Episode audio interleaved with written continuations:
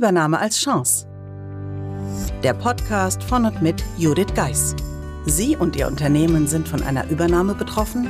Dann sind Sie hier genau richtig. Judith Geis, die Expertin für US-amerikanische Übernahmen im deutschsprachigen Raum, teilt mit Ihnen wertvolle Tipps und Tricks und zeigt Ihnen, wie Sie diese Veränderung für sich und Ihr Unternehmen nutzen können. Ganz nach dem Motto: Take the Chance. Hallo und herzlich willkommen bei der heutigen Episode des Übernahme als Chance Podcasts. Und direkt geht es weiter mit dem Summer Special, dem Interview von Antenne Mainz mit Volker Pietsch. Wenn Sie das komplette Interview interessiert, empfehle ich Ihnen im Podcast Player mit der Episode 95 anzufangen, denn wir haben uns entschieden oder ich habe mich entschieden, während der Sommerpause das Interview in mehreren Teilen auszustrahlen. Ich wünsche Ihnen nun viel Spaß dabei. Jetzt war der Bilanzbuchhalter da, Bilanzbuchhalterin. Das hat dann was bewirkt? Dass ich gesagt habe, wenn ich jetzt hier bleibe, dann hätte ich es nicht machen brauchen. Also bin ich gegangen. Okay, und wohin?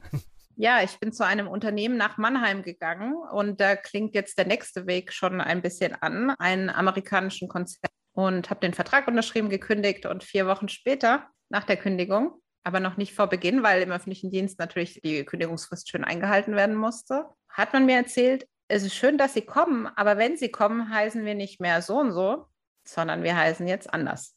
Okay. Damals hat man noch richtig klassisch angerufen. Und ich weiß noch genau, wie der CFO mich angerufen hat und in dem Moment tausend Gedanken im Kopf rumgegangen sind, aus dieser scheinbaren sicheren Welt der öffentlichen Wirtschaft in die internationale Welt zu gehen. Und dann wackelte das Ganze schon vorm Start. Also das ist ein Unternehmen, das quasi von einem amerikanischen Unternehmen gekauft wurde. Genau. Und das sind Welten, ne? Genau, aber nee, es war ein amerikanisches Unternehmen, das von einem anderen amerikanischen Unternehmen okay. gekauft wurde. So rum ist es richtig. Und alle haben gedacht, da verändert sich nichts. Das war ein Fehler. Ja, also ich glaube, da muss man so ein bisschen so in die Tiefe gehen, dass insgesamt das, also ich hatte mal tatsächlich auch eine Geschäftsbeziehung zu, da ging es um Musikrechte mit einem amerikanischen Unternehmen und es sind Welten. Es hat nichts mit dem zu tun, wie ein deutsches Unternehmen agiert und wie man die Einstellungen hat. Das ist schon, ich sage, sehr kapitalistisch geprägt, also was mich erschreckt hat, also und sehr, sehr klar auch. Aber erzählen Sie mal von Ihren Erfahrungen. Ja, was bei mir damals noch war, ich kam ja aus der öffentlichen Wirtschaft in die freie Wirtschaft. Das war ja schon mal mein Kulturschock, nenne ich es jetzt mal.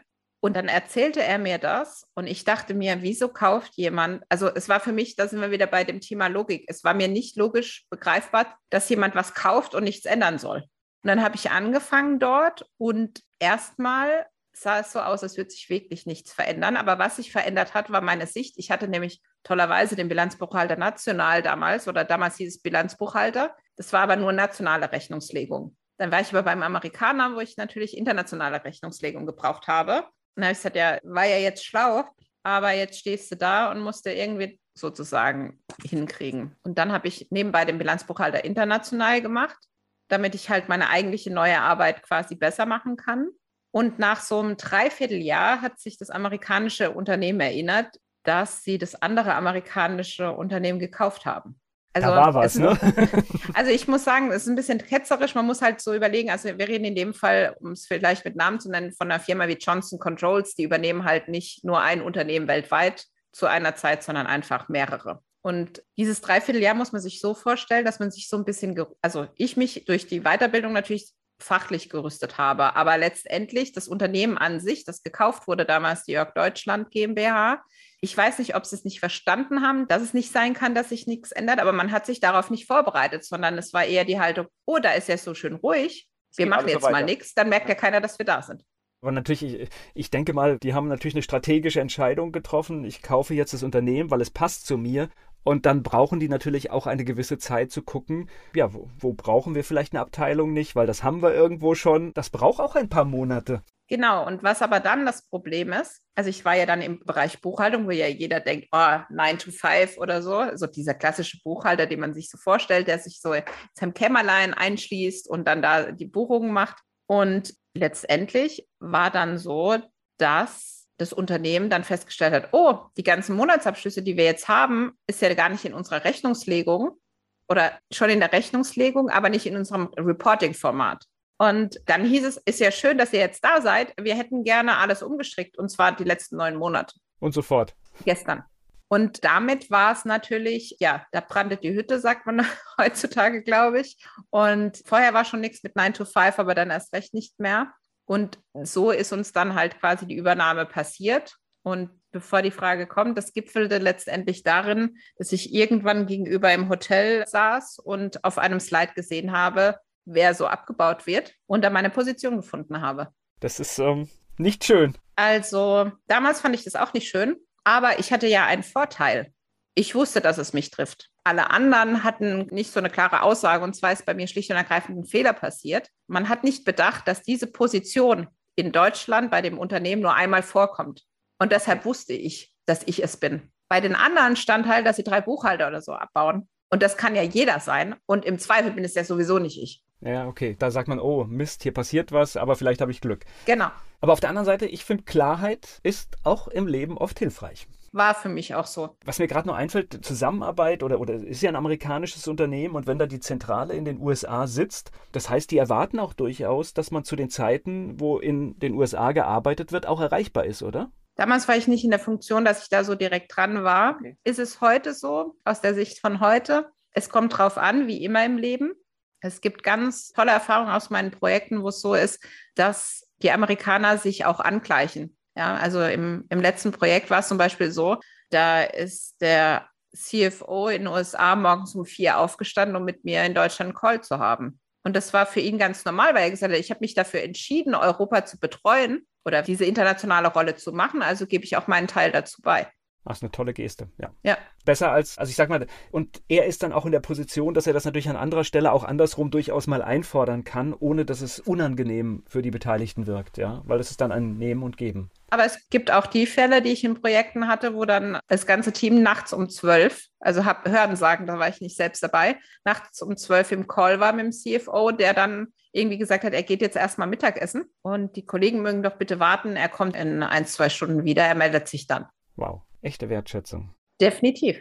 Oder aber, um es deutlich zu sagen, komplettes Versagen des deutschen CFOs, dass er das überhaupt zulässt. Ja, weil das finde ich, wenn ich schon weiß, die bleiben für mich da, dann halte ich das so kurz als möglich und dann, sage ich mal, eine Stunde später essen ist dann auch nicht das Thema. Ja. ja. Wie ist das kulturell in amerikanischen oder in, in amerikanisch beherrschten Unternehmen? Ist das, ist das eine andere Welt? Definitiv. Wie unterscheidet sich das? Ist das nüchterner? Ist das etwas härter oder, oder wie muss ich das einschätzen?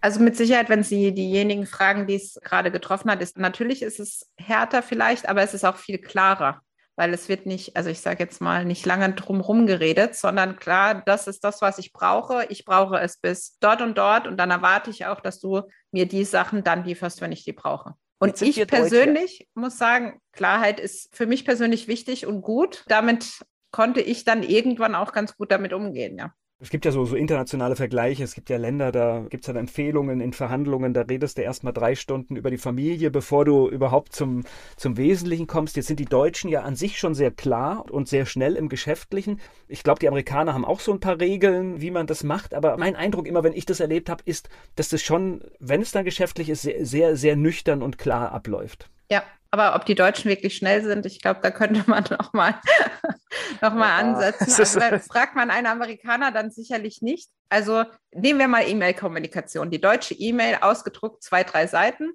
Die amerikanische Antwort dazu ein Satz. Ja, das kenne ich. Ich mache das auch manchmal, wenn mir irgendjemand eine E-Mail schreibt, so, so lang halt irgendwie DIN A4-Seite lang, es beinhaltet aber eigentlich nur eine Frage, dann mache ich mir oft den Spaß, dass ich dann halt einfach Ja oder Nein antworte. Ja, wie? Was jetzt? das ist schon spannend.